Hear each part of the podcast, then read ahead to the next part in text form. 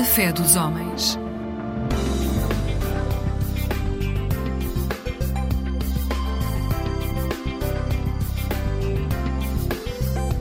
Eclésia Igreja Católica.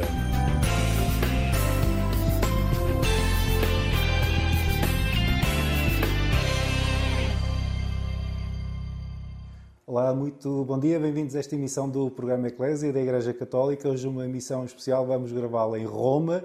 Eh, tenho comigo o Padre Tony Neves, é assistente do, dos Espiritanos em Roma. Bom dia, Tony. Bom dia, bom dia. Vamos explicar aos nossos ouvintes, nos vamos tratar por tu, porque já, já andamos nisto há muitos Sim, anos. Há muitos né? anos mesmo. Eh, a conversa hoje é sobre um novo documento do Papa, a exortação Laudate Deum. Eh, vem dar sequência à encíclica Laudato Si de 2015. Nós vamos já falar sobre isso.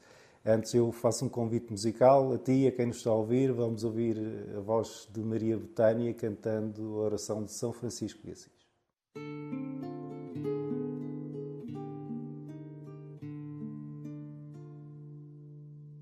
Senhor, fazei-me instrumento de vossa paz. Onde houver ódio, que eu leve o amor.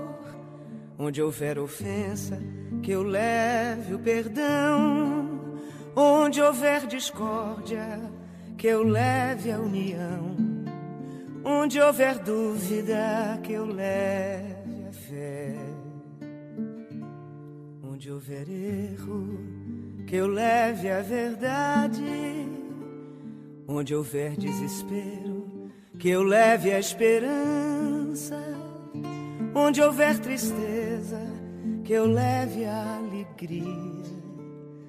Onde houver trevas, que eu leve a luz. Ó Mestre, fazei que eu procure mais consolar que ser consolado, compreender que ser compreendido, que ser amado, pois é dando que se recebe, é perdoando que se é perdoado, e é morrendo que se vive para a vida eterna.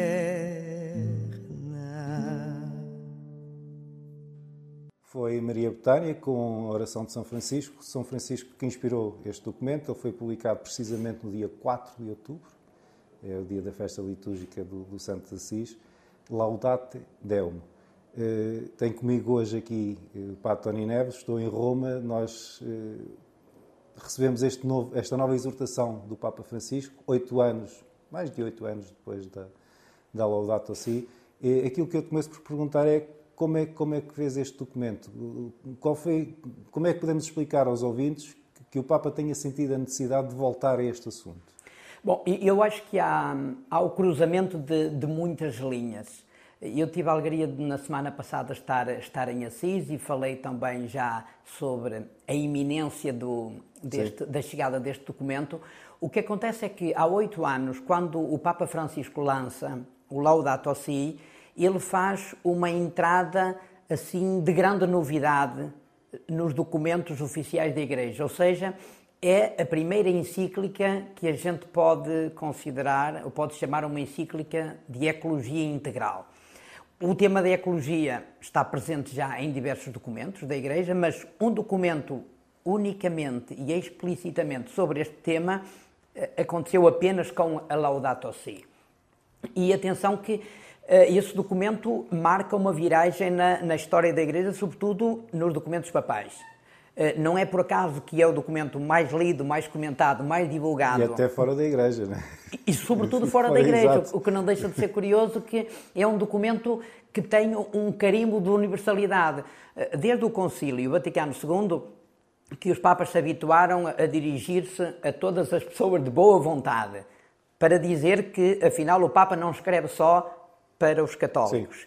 Mas a verdade é que muitos dos documentos são para as pessoas de boa vontade, mas há pouca boa vontade em ler e, e aceitar o que os Papas escrevem. Com Laudato Si não aconteceu isso.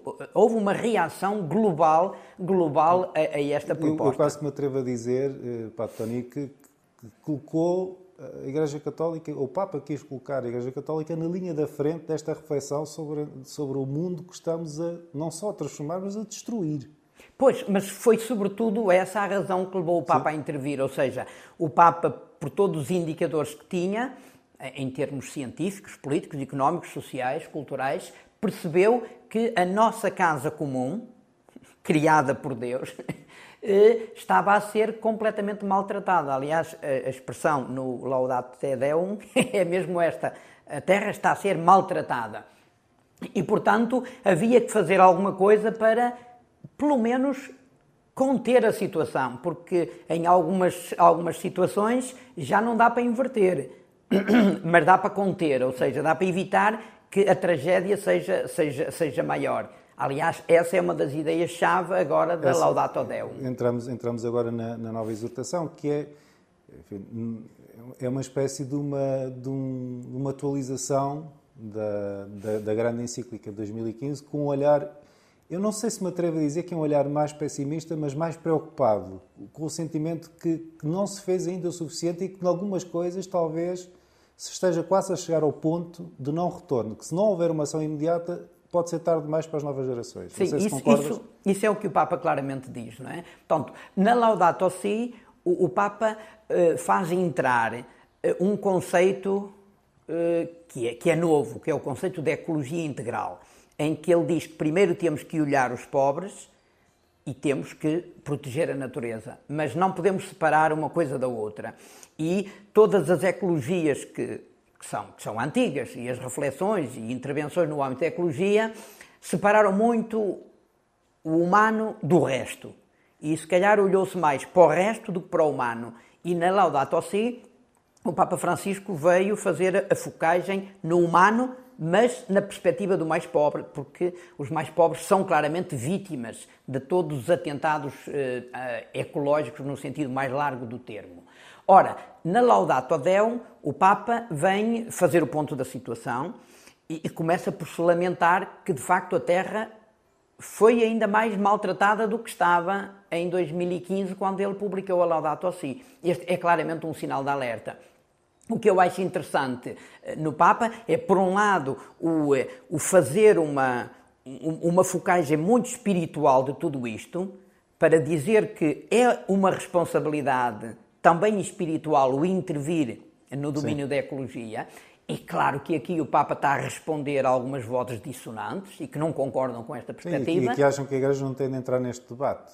Exato, exato. Porque o, desde a publicação de Laudato Si, apareceram bastantes vozes a dizer de uma forma muito clara: este não é um assunto de fé.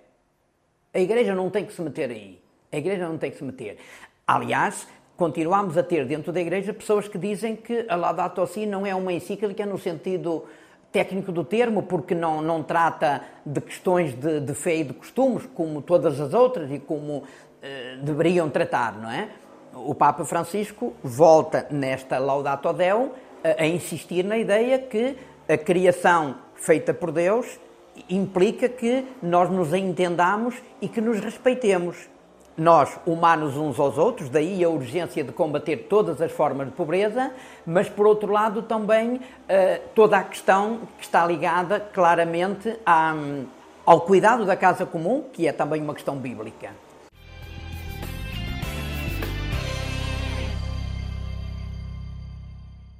Bom dia, sim que acompanha esta emissão do programa Eclésia da Igreja Católica na Antena 1 da Rádio Pública. Eu tenho comigo hoje o Padre Tony Neves, é assistente-geral do Governo dos Missionários Espiritanos, em Roma.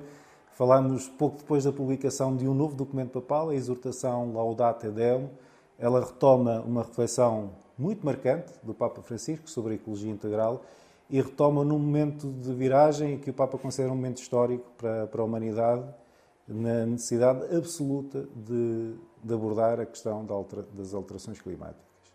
Eh, Pato Tony, nós temos. Há uma passagem que a mim me marcou bastante, penso que no ponto 15, em que o Papa diz que, que a vontade de domínio da humanidade, do ser humano sobre, sobre a criação, que é o termo com que habitualmente é, é entendido a natureza na, na teologia católica, fez com que as criaturas deixassem de ser nossas companheiras de viagem, passassem a ser nossas vítimas. É, é uma passagem particularmente forte em termos de chamada a um exame de consciência da forma como nos relacionamos com a natureza e com os recursos que temos ao nosso dispor. Sim, sim. E, e, esse, se calhar, é o ponto mais nevrálgico da, desta exortação. Porquê? Porque o Papa faz um ataque muito cerrado à mentalidade tecnocrática Sim. que pensa que a tecnologia pode resolver tudo. E, e com isso nós e usamos pode, e, pode e abusamos. justificar tudo. E pode justificar tudo. E nós usamos e abusamos da natureza e das suas, e das suas riquezas e com isto criamos situações de quase não retorno. O, Papa fala claramente, por exemplo, da, da questão da, das calotas polares que estão a ser. Sim. Que estão a derreter, que estão a derreter. E com isso a gente sabe que o nível da água do mar vai, vai subir e há, muitas, muitas populações que vão, que vão desaparecer, há muitos terrenos agrícolas que vão deixar de, de produzir. Fala do, do aquecimento global, obviamente, com, outras consequências a nível climático. Fala da, dos ácidos que estão a tomar conta do, dos fundos dos rios e dos mares, com o aquecimento também da água e outros, e outros, eh, e, e outros problemas ligados. Ou seja, há um conjunto de situações que, se não se acautelarem e não se combaterem rapidamente, chegaremos à situação de não retorno, que será uma tragédia para a humanidade. Há um outro aspecto, porque tem a ver com a história das energias fósseis e tudo isso. Uh, os que são do contra, os negacionistas das alterações climáticas, usam um argumento que o Papa rebate, que é o argumento económico, dizer se a gente acabar com as energias fósseis e fizer esta transformação ecológica que a Laudato si propõe e que, enfim, agora a Laudato Deum repropõe, que vai haver uma onda de desemprego global que afetará muitos os pobres. O Papa diz que é exatamente o contrário, que neste momento, com as alterações climáticas, em muitos sítios do mundo, os pobres estão, estão a morrer. Estão a morrer, estão a perder empregos e estão a, perder a possibilidade de sobreviver. Portanto, essa questão não, não, não eu, faz sentido. Eu vou aproveitar que estamos numa casa geral de uma congregação missionária presente em muitos países e que tem uma visão global para perceber se essas críticas também não são críticas de quem está centrado numa visão mais ocidental do mundo e que esquece que, que efetivamente aqueles que mais poluem não são necessariamente aqueles que mais sentem as consequências, porque provavelmente os povos que vivem em zonas costeiras da Oceania ou em regiões imensas da África ou até da América do Sul que estão a perder as, as suas formas de vida não têm espaço mediático nem tanta voz como grandes companhias que podem usar os meios de comunicação ao seu dispor para fazerem valer a sua, a sua posição, não é? Sim, sim, mas isso, isso, é, isso é claríssimo e o Papa também o diz em dois diz. ou três momentos na, na, na, exortação, que os ricos eh, têm sempre mais capacidade de, de, passar, de passar por cima das crises e, eh, e a voz dos pobres é, é, claramente silenciada, mas os pobres estão a ser as principais vítimas. Eu ainda ontem recebia do TEFE, do Coração da Amazónia, uma, uma mensagem a dizer que o, o rio desceu de tal maneira que há milhares e milhares de peixes mortos nas margens. E, não se parece que agora o reinício das chuvas vá resolver, vá resolver o problema e uh, em certos sítios da África uh, o deserto está a avançar de forma, de forma galopante e isso, isso nota-se. Uh, as chuvas estão a faltar ou estão a vir todas, todas de uma vez ou provocam inundações terríveis ou então secas prolongadíssimas. Isso claramente é, é, é sintoma das alterações climáticas. E o Papa diz a determinada altura, para tentar também pôr os negacionistas um bocadinho em, em causa, dizer que há inundações e sempre houve, é verdade, que há secas e sempre houve, é verdade, que há grandes tufões e sempre houve, é verdade, mas o problema está, está, está, está no ritmo. Uma coisa é tu teres uma inundação de vez em quando, outra coisa é tu entrares num ritmo de inundações frequentes. Tu, é? também, também aqui uma questão que é, a tua missão na congregação permite conhecer realidades muito diferentes daquelas que, se calhar, muitas pessoas que nos estão a ouvir, sobretudo as gerações que saíram do contacto direto com a terra que tinham os nossos avós e até os nossos pais, e que a vida urbana não permite ter esta noção do impacto concreto destas alterações, talvez. É? É, esta perda da relação com a, com, com, com a criação tem também consequências espirituais a, esta, esta indiferença de que o Papa tantas vezes fala. É também um problema espiritual. Ah, sim, é um problema espiritual grave porque nós não podemos pensar na fé como algo desencarnado da vida. Portanto, a fé tem que, tem que apanhar eh, todas as dimensões da vida. E se de facto eh, estas alterações climáticas vão estragar a vida de muita gente, isso torna-se um problema espiritual, porque quer dizer que a nossa prática cristã não está a ajudar a resolver o problema da, da, vida das pessoas. Ou seja, nós estamos, como cristãos, a tomar atitudes que põem em causa uh, a dignidade das pessoas, esmagam os direitos das pessoas e, e não lhes permite viverem com dignidade. Portanto, isto claramente é uma questão espiritual. E o Papa salienta isso precisamente no fim da, no fim da, da, da, exortação. Era exatamente aí que eu ia. O programa Eclésia conversa hoje com o padre Tony Neves, é um missionário português, missionário espiritano, a respeito da nova exortação do Papa Francisco, Laudate Deum, sobre ecologia integral, que vem dar continuidade à reflexão que tem marcado parte do pontificado e até parte da, da, da ação da Igreja Católica nos últimos anos. O, o título é explicado pelo Papa no último número. Laudate Deum, louvai o Senhor, louvai Deus, porque sempre que o homem se coloca no lugar de Deus, acaba é. por, por, por, levar a humanidade à sua destruição. Portanto, aquilo que, que, a gente tem vindo a falar, que é também um, um olhar especificamente religioso de um líder, obviamente, de referência para milhões de católicos em todo o mundo, de, de que o homem encontra um lugar diferente na forma como se relaciona com os outros e com a natureza e não um, um, lugar de domínio. Essa questão do domínio, do poder e da, e da falta de relação e de empatia é uma, é uma questão também fundamental para perceber este novo documento. É, é. Aliás, o, o Papa, pegando na, na Laudato Si, fala da, da Terra como a nossa casa comum e fala de todos os irmãos e irmãs como aqueles a quem Deus criou para vivermos a fraternidade. Portanto, e aqui entra uma dimensão espiritual, mas uma dimensão social muito, muito clara. Curiosamente, o Papa começa uh, Laudato Deum e diz que foi São Francisco de Assis que, que disse isto, não é? E depois termina com isto que acabas de dizer, não é? Dizendo que quando nós pomos Deus de parte, nós eh, maltratamos quer os nossos irmãos humanos, quer, quer a, natureza, a natureza em geral. E depois vai dizer uma outra coisa importante, é que a, a, a comunidade internacional, através das suas instituições, tem que fazer alguma coisa mas o princípio da subsidiariedade também aí tem que funcionar, porque começamos a ver que as entidades internacionais começam a ser muito comandadas também por interesses. E é preciso aparecer ondas de, de, de intervenção que passem um bocadinho ao lado de, grandes instituições internacionais e que também ajudem a atingir o objetivo que é respeitar os pobres, amar os pobres e respeitar a natureza. E aí o Papa fala depois, faz a avaliação das cimeiras, das famosas COP, Sim. e atira para o Dubai, para o próximo ano, atira esta, esta missão. É preciso ir mais longe, é preciso ir mais fundo, porque senão o mundo pode de facto entrar numa, numa, numa situação em que já não é possível reverter uh, o estado do mundo e, e sobretudo, uh, os efeitos nocivos, dramáticos da, das alterações climáticas.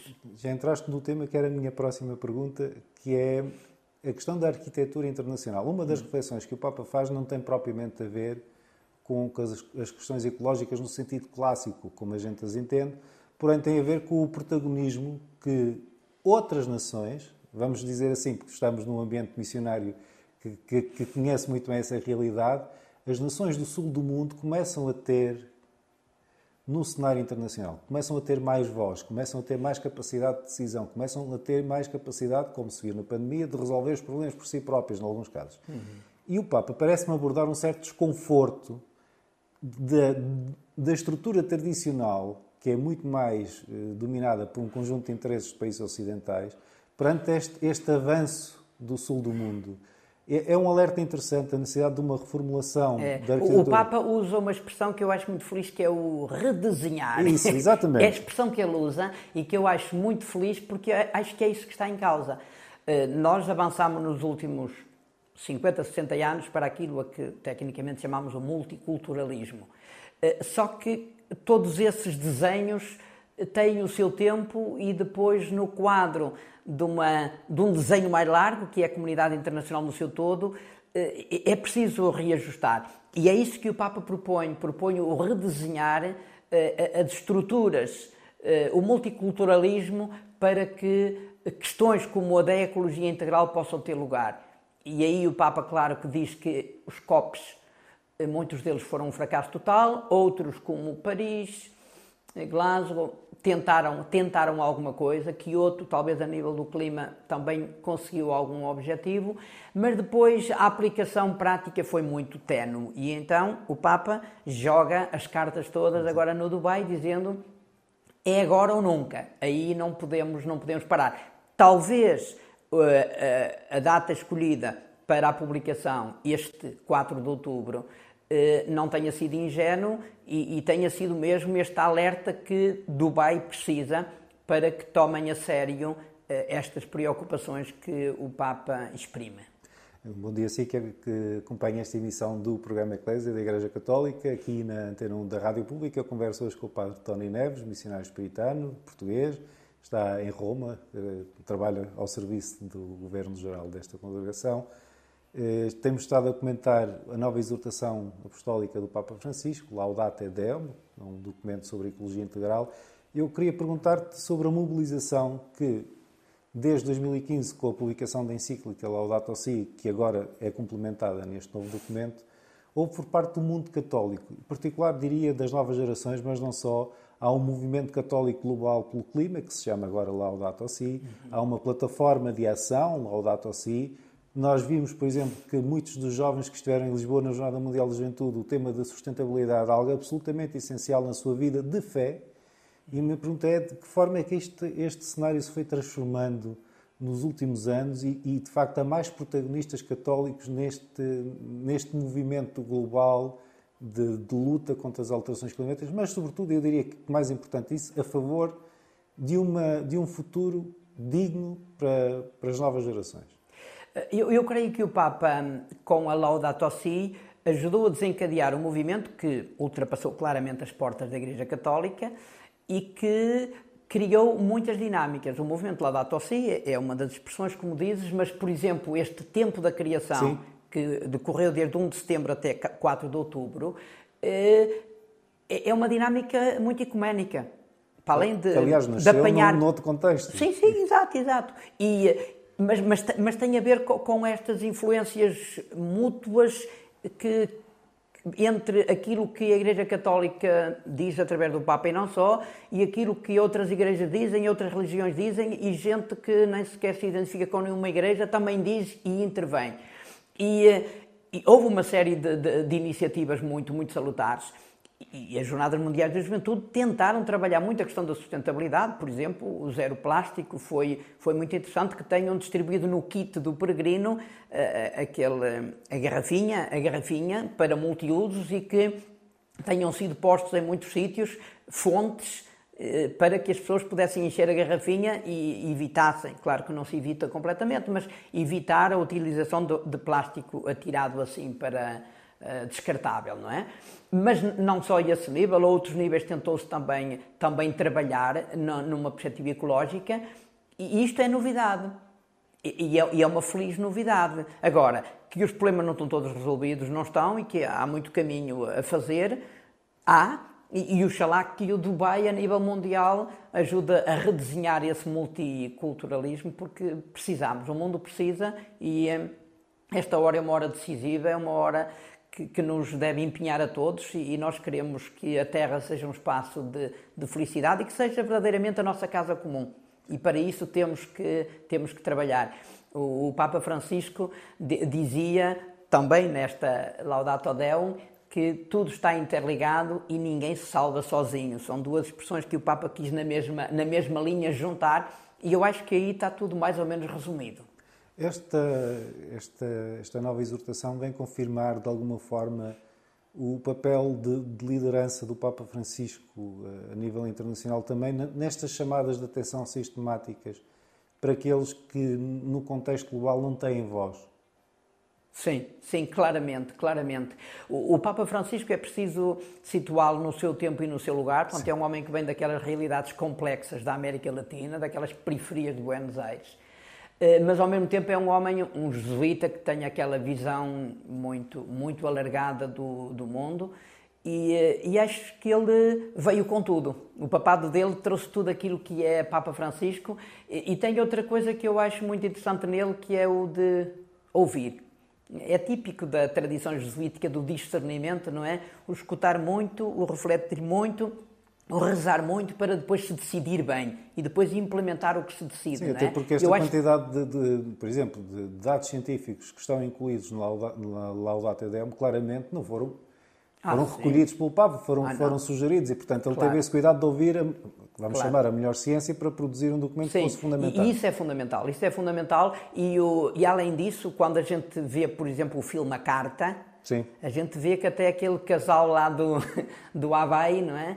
Que anda lá a fazer, a acompanhar a forma como o mar está, está a reagir também às alterações climáticas, o, o casal, que, que, que se torna também protagonista do filme, diz claramente nenhum de nós tem qualquer relação eh, religiosa, quer dizer, nós sentimos-nos desde sempre cientistas, mas agnósticos, e, e, e tornam-se eh, figuras muito importantes deste filme A Carta, e, e no fim eh, tornam-se admiradores profundos da, do Papa Francisco e deste esforço de, de trabalhar por uma ecologia integral. Eu creio que aí o Papa Francisco ganha credibilidade moral também ao entrar nestes temas e, sobretudo, nestas preocupações, com muita qualidade em termos de preparação, em termos de escuta, em termos de base científica, mas ao mesmo tempo com uma espiritualidade muito profunda e depois com propostas muito concretas de prática, porque teorias são muito bonitas, mas depois é preciso passar à prática e acho que nisso o Papa Francisco, mesmo com a publicação eh, da Laudata Deum, nesta altura em que estamos às portas de um eh, de, um, eh, de mais um COP no Dubai, eh, eu creio que ele joga uma cartada que é muito, que é muito humanitária, mas é muito cristã também. Tony, muito obrigado. Nós voltamos já daqui a um bocadinho a conversa. Eu vou agora sugerir a quem nos está a ouvir, aqui neste programa Eclésia da Igreja Católica, que escutemos um cântico TZ que remete para o título da nova exortação do Papa Francisco, embora o título não seja exatamente igual, Laudate Dominum. Laudate Dominum,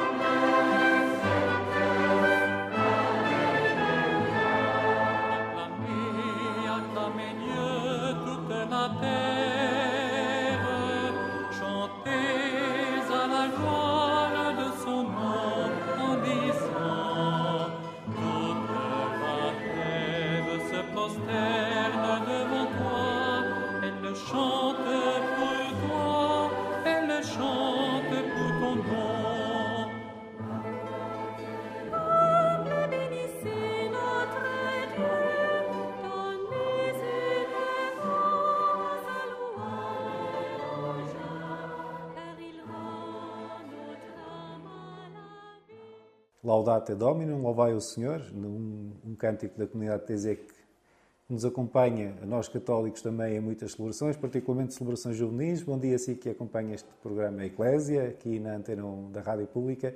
Nós gravamos este domingo a partir de Roma, com o padre Tony Neves, missionário espiritano, português, a respeito da nova exortação do Papa, Laudate Deum. Este programa vai já na sua reta final, mas eu queria deixar-te uma, uma última provocação, que é mais, mais do que para ti, para os nossos ouvintes, quem está ainda com alguma resistência a, a, a, saber o que é que o Papa escreveu sobre estes assuntos, convite é que pode ser feito para, para que leiam este documento? Bom, eu acho que, apesar de tudo, quando a gente acompanha o que está a acontecer no mundo, sobretudo em relação à, às forças da natureza, eu creio que começa a ser muito evidente que o clima está a alterar. E, portanto, o convite que eu faria, antes de mais, que leiam, é Sim. pequenino, é um texto pequenino, com uma linguagem muito simples e muito acessível e depois que, que, partilhem, que partilhem, conversem nos círculos de, de, relação, que conversem e que tentem ver o que é possível fazer. No fim, o Papa diz que há muita mudança global que tem que partir da mudança pessoal.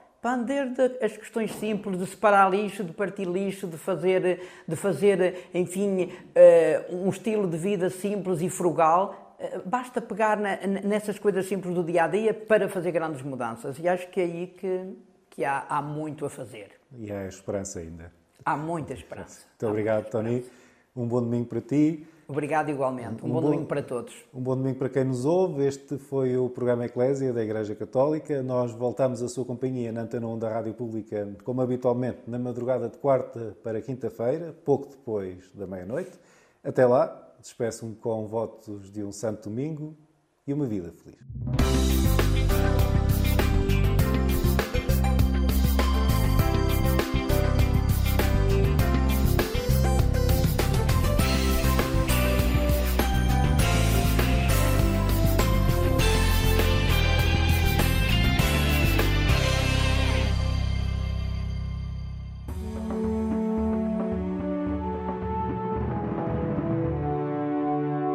Olá, muito bem-vindos ao espaço da União Budista Portuguesa.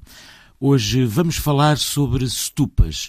Para isso estou muito bem acompanhado aqui em estúdio com um grande amigo, o Fernando Santos, um dos grandes, eh, se não o principal impulsionador do budismo em Portugal tal como o conhecemos, responsável pela vinda de grandes mestres do budismo, nomeadamente do budismo tibetano, a Portugal e que felizmente criaram algumas uh, relações e raízes uh, com Portugal e permanecem e vêm sempre visitar-nos anualmente, tudo graças a, a esta pessoa que se encontra aqui em frente e que eu tenho o prazer de, de chamar amigo e que me falou de muitas coisas sobre uh, o budismo e, nomeadamente, deste tema que hoje estamos aqui a falar, que é o stupa.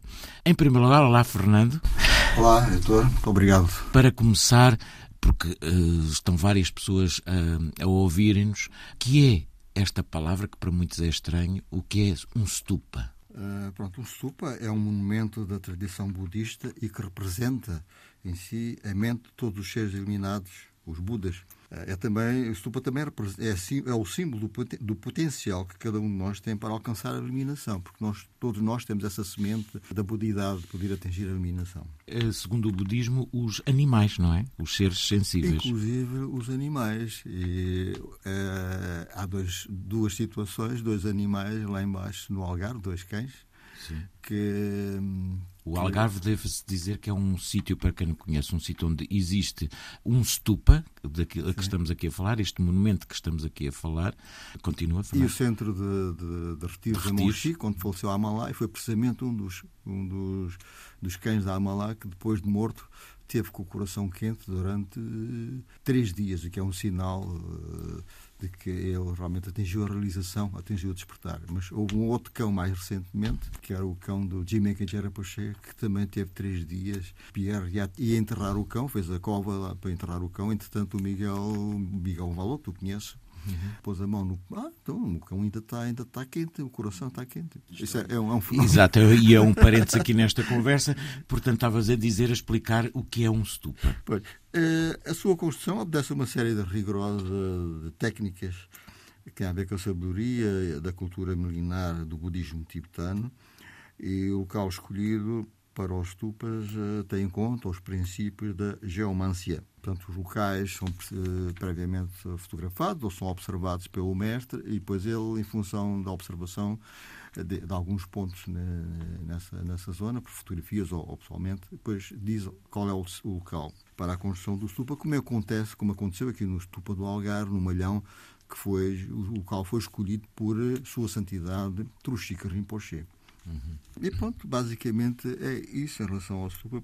Sim. Agora, o que é que o stupa contém? Contém no seu interior milhares de orações, de relíquias de Budas, de estátuas, uh, incenso e muitas outras substâncias raras e preciosas.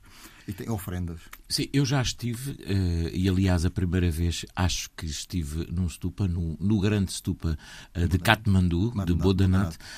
Um, foi contigo, tu levaste-me lá uh, a visitar. Quais são os benefícios? Vê-se muitas pessoas a fazer as circunvalações à volta, portanto, andarem à volta do stupa, não é? E é muito bonito porque logo pela manhã há muita gente, ao fim do dia, mais pessoas vão lá fazer as suas orações, as suas práticas e andar por isso simplesmente ali à volta. Aliás, eu até vi uh, umas imagens de Chaka Trinzin que foi uh, recentemente uh, lá com uma grande multidão. Chaka Trinzin, para quem não conhece, é um grande, uma grande figura do budismo atual. Quais são os. O, o que é que se passa? Porquê é que a pessoa anda ali à volta do stupa? Quais são os benefícios? Sim, as pessoas que visitam um stupa devem fazem a cora que, de acordo com a tradição tibetana, é caminhar à volta do stupa é isso, uh, cora, no, é... sentido dos ponteiros do relógio. É? Chama-se isso o cora, fazer o cora. Com uma atitude positiva, eu queria muitos benefícios. Uh, por exemplo, agora com aquilo que se tem passado na, na Ucrânia, no mundo em geral, Sim. as pessoas uh, no stupa que nós temos cá em Portugal vão dar voltas ao stupa pensando para que possa possa haver paz no mundo. Mas, portanto, é, aquilo é para apaziguamento dos ódios, conflitos, guerras, é, também para é, evitar a fome, aumentar a produtividade, aumentar a fortuna, a virtude, acalma a mente e, e o espírito e provoca também um bem-estar e o bom coração uh, nas pessoas. Eu recordo, por exemplo, que o stupa que nós temos no Malhão, uhum. as pessoas lá do Malhão não são, não são budistas. Então há pessoas muito simples, quando a vida, volta e meia, quando a vida sim, nos corre, vão dar voltas ao stupa. Uh, e às vezes a gente vê lá, vê lá uma senhora que, é, que tem lá um café, que é a Dona Filomena. Olha, a Dona Filomena, que está complicado, porque ela está a dar voltas ao stupa. Ela já percebeu por experiência própria que aquilo tem algum benefício e pronto. Pois e tu falaste aí uma coisa que nos leva também a. Porque uh, isto, nós pensamos, estes monumentos budistas que existem noutras culturas, longe, mas realmente desde há uns anos existe um stupa aqui em Portugal eh, certo? Uh, no, na, no, no, Malhão, podes dar alguma indicação mais para quem quiser ir lá? É Salir Malhão. Portanto, Salir Malhão, sim. são Malhão, mas aqui é o Salir Malhão. Uhum. Uh, Como é que aconteceu ver um stupa uh, cá em Portugal? Houve uma pessoa que comprou aquele terreno, que foi o Rafael Ribas, e que depois pediu a, a Tucupa Maga Rinpoche e Dimeka Rinpoche. Dois dos Durante... que eu estava, que como e... começámos, que nos visitam regularmente. Aliás, em uh, outubro, novembro vão estar em em Portugal. Em Portugal, exatamente. E vão dar eh, alguns, eh, alguns uh, cursos de, de, de meditação, de, digamos meditação assim. No Algarve, no Algarve. Na, na, em Monchique. Isso e... dará tudo, para quem quiser saber, dará tudo online. Podem ter estas informações na, na UBP, no, no site da União Budista ou também no site da Fundação Canguiro Rinpoche. Continua. Foi a partir daí que surgiu, portanto, essa essa ideia de criar o Stupa, falando com Tucu Rinpoche, que ele depois convidou sua santidade Truxico Rinpoche, quando ele veio a Portugal a primeira vez, eh, para visitar o local e escolher o. Eu recordo que na altura até uh, havia um, um, terreno que não nos pertencia, Estava ao lado e depois, não, é, é aqui. Então tivemos que comprar aquele, aquela parcela de terreno para a construção do stupa. Criou o primeiro, o primeiro stupa em Portugal. Que eu participei na construção desse stupa e na, e na consagração. O que é que é isso, a consagração? Porque é uma cerimónia imponente, não é? O que é a consagração de um stupa? Um stupa que obedece a regras que eu acabei de agora de falar uhum. e, independentemente disso, é que isso, o stupa é cheio com relíquias de, de, de, de seres que atingiram a eliminação, ou que atingiram o estado de Buda. Portanto, neste stupa, concretamente neste stupa que temos aqui no Algarve, eu recordo do Currim Poché dizer que havia lá uma, uma, uma partícula de uma relíquia do, do próprio Buda. Uhum. Mas há de outros mestres que atingiram o estado da eliminação inspira as pessoas a, a, praticarem o bem, porque são seres que tiveram realmente uma, uma vida virtuosa para o bem de todos os seres e é uma forma de, de inspirar. E, e, é como se a mente deles estivesse ali assim, porque há, há objetos que pertenceram a eles. Dizem, eh, tu falas em mente, a mente deles, há outras pessoas que dizem isto para chegarmos a todos, há outras pessoas que dizem está ali a sua energia, energia está ali a, a, a, sua presença, digamos, e, não é? E são seres que realmente só de estar na presença, eu recordo, eu hoje faz anos, faz anos uh, que faleceu uh, Diego Quintero Poché. Foi uhum. um, um, mestre que eu conheci em 89. Uhum. No ensinamento que, que deu em, em, em, França. E realmente só estar na presença dele, realmente ele transmitia uma paz, uma serenidade. O próprio Turchico Rinpoche, tu uhum. conheceste Turchico Rinpoche. Pois era isso que eu tinha a dizer. É que é, é, é uma coisa que acontece, de facto, na, na presença desses seres uh, iluminados. Que, o que é que é isto de um ser iluminado? O que é que é isto de atingir a iluminação? Pode-se quando está na presença dele, sente-se que está na presença de um ser realmente especial. Sente-se uhum. isso. Sim. Confirmo, confirmo porque já, Às vezes já há pessoas que nem, nem, são budistas, eh, são católicos, aproximam-se de um ser deste e desatam a chorar, não sabem explicar porquê. Uhum. Portanto, é uma. Já assististe a isso? Sim, já, já assisti e já tive já, presença já de alguns mestres, ah, nomeadamente o Dalai Lama. Coitadinha, porque é que está a chorar? Não, aquilo não está a chorar porque, porque, porque está, está deprimido. Ou porque, não, é, é, é, é qualquer coisa que que lhe tocou profundamente e que e começam a chorar. E nós nem temos explicação para isso. Uhum. E pronto, um ser iluminado, normalmente, quando, quando eles morrem, Uh, o corpo fica em meditação durante vários dias. Uh, agora, uma, uma, senhora que faleceu em Nova York, que era a esposa de, do John Rinpoche, uhum. ela esteve em meditação 20 dias. Uhum. Uh, com as cores, Sim. com o olhar, como se fosse uma Eu, por causa de ti, houve um grande mestre que, que faleceu, Tenga Rinpoche, e estávamos lá Sim, na altura, e eu lembro-me que uh, me foi, uh, não é possível isto, mas por alguma razão eu tive, eu consegui ver, de facto, Tenga Rinpoche, depois de falecer, aliás, até ia vários médicos connosco no grupo, depois de falecer, já não tinha absolutamente sinais vitais nenhums e estava em posição de meditação, meditação. sentado durante vários e dias. E corrigiu a posição de meditação. Pois. Eh, porque quando ele estava, quando ele faleceu, eu estive lá também, pois eh, havia um outro mestre que acompanhou e depois eh, disse para ele corrigir. E ele corrigiu, de falecido. É, um, é, impressionante. E uhum. pronto. São é... coisas que nos escapam aqui. Se calhar poderíamos deixar aqui um convite eh, para as pessoas. Para já, eh, Stupa, estamos na rádio, podem hoje em dia, é muito fácil eh, acessar através da, da, da internet, internet é. ver o Stupa. Há pouco tempo também foi inaugurado um Stupa em França, na região da Dordogne. Portanto, podem ver. Maravilhoso ao vivo e bem pertinho aqui no nosso país, deixamos aqui o convite uh, para ir até ao Algarve ver o Stupa do Malhão em Salir. Não é? Exatamente. Já agora, o, uh, os stupas foram criados, foi o próprio Buda que incentivou os seus discípulos a construir uh, estes monumentos uhum. para beneficiar as pessoas. É quase como se fosse, no fundo, é quase como se fosse uma mandala em. em, em, em... Uma representação do universo, exatamente. Exatamente. Eh, fica o convite, as pessoas, quando a vida não estiver a correr mal, a correr bem, pelo menos que vão, vão fazer uma visita ao Stupa do, do, do, do Algarve, okay. que, é, que é realmente extraordinária.